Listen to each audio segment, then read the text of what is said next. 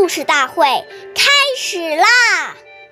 每晚十点，关注《中华少儿故事大会》，一起成为更好的讲述人。岁月已流失，故事永流传，阴阳中华瑰宝，传承红色基因。我是中华少儿故事大会讲。树人王嘉宾，一起成为更好的讲述人。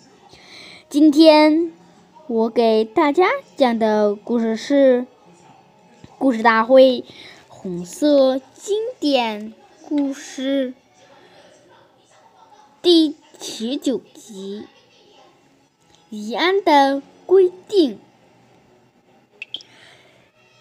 在宜安。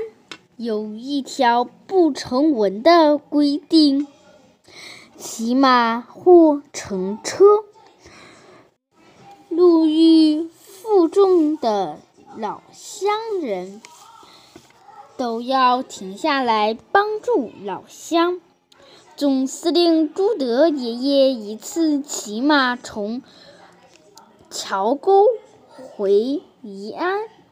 路上看到一位老乡背着一袋粮食，艰难地走着，于是翻身下马，让老乡把粮食放在背上，自己与老乡一步行聊天，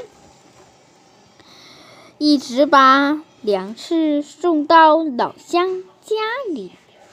当老乡得知是朱德总司令的战马帮他扶的粮食时，感动得说不出话来。